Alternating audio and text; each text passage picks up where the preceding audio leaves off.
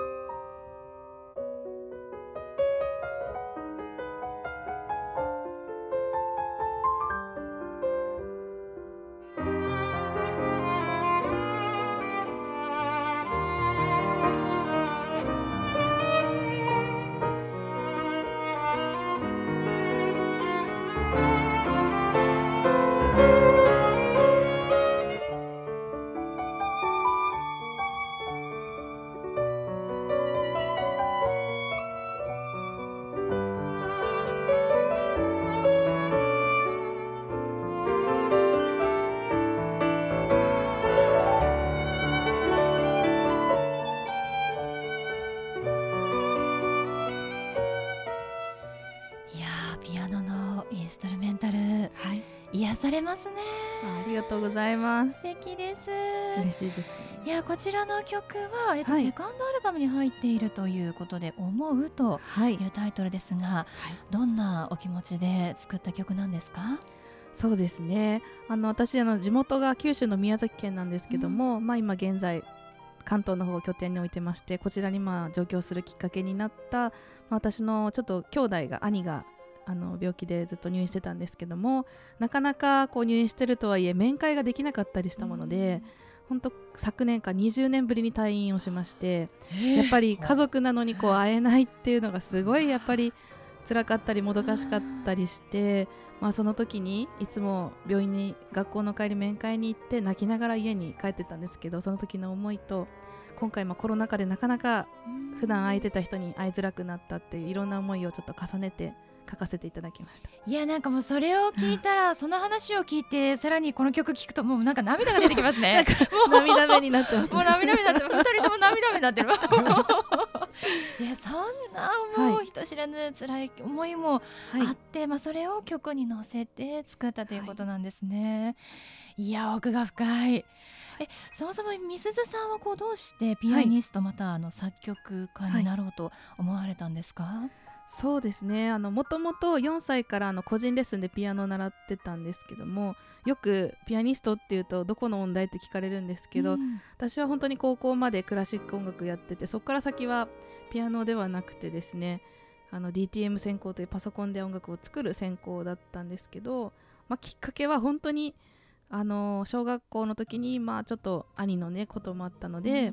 家族がすごい悩んだりしててどうにか笑顔にしたいなと思ってあの時に小学校の時に東京に行こうと決めて、まあ、音楽ではなくて自分ができることを全て生かして人を笑顔にしたり世界中の人を笑顔にしたいという思いでやってきた中で、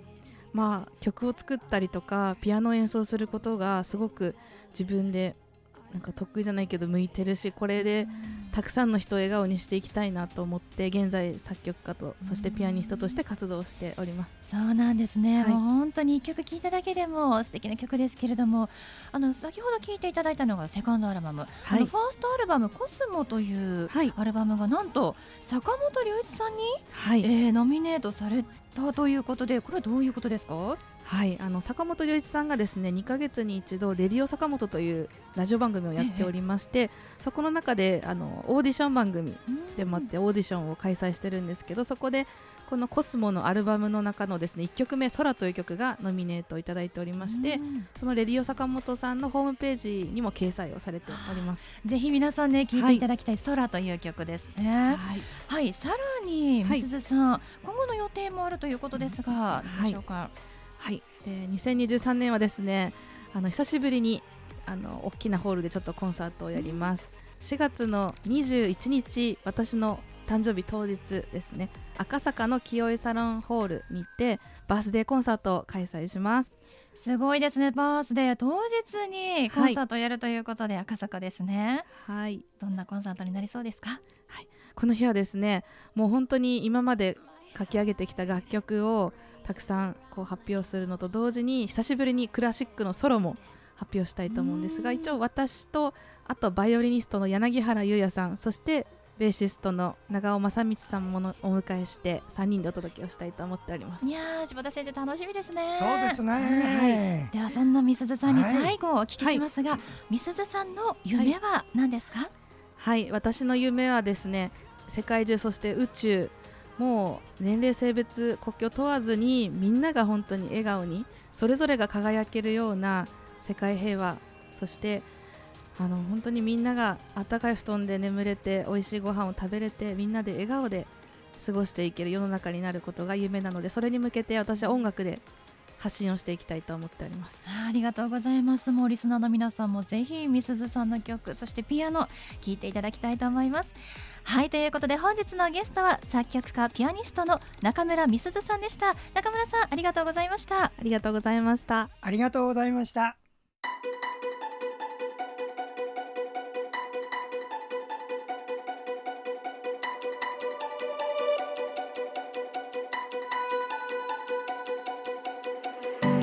続いては柴田先生のワンポイントアドバイスです。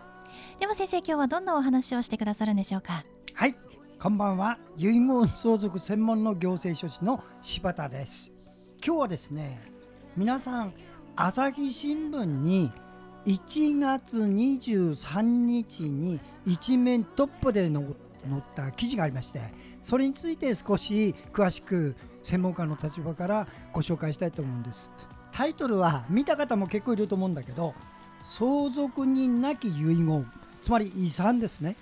相続人なき遺産が647億円ありましてお一人様が国にいやそりゃあの自分の財産を相続人が誰もいないので持っていかれたのが10年で倍です。この事実をあのちゃんと一面トップで出してるのね。それで私の方ではこれを使ってねいろいろ皆さんにご紹介したいんだけどまず遺言書を書くってことは頭に入れてください。遺言書は必ず元気なうちに書くっていうことですね。これがコツです。いいですか？今聞いてる方で、あのちょっとご高齢の方はね、あのできるだけ早めにきちっとした遺言書を作ることをお勧めします。簡単に言いますとね、2001年に今年をさあの去年納めた647億はねいくらだったかというとね107億円です。1年間。いいですか？2011年がね約332億円なんですわ。個人の資産がこうやって国がね最終的には誰もいなければ持っていかれるっていうことなんですこの20年間でねこうやって持っていかれた額って6倍になってる。それは自分の財産を本来の子供とか孫とかきちっと残すように子供孫がいなかったら誰か自分のお世話になった人に残す。これを遺言書で書く。こういうことをしないと最終的には国にこうして、えー、まあいいぞっていう形で持っていかれるってことですのでどうかご注意くださいね。専門家に聞いてください。私もそのうちの一人ですが。はい柴田先生の相談は電話東京0367801408 6780-1408までお願いします。以上柴田先生のワンポイントアドバイスでした。先生ありがとうございました。ありがとうございました。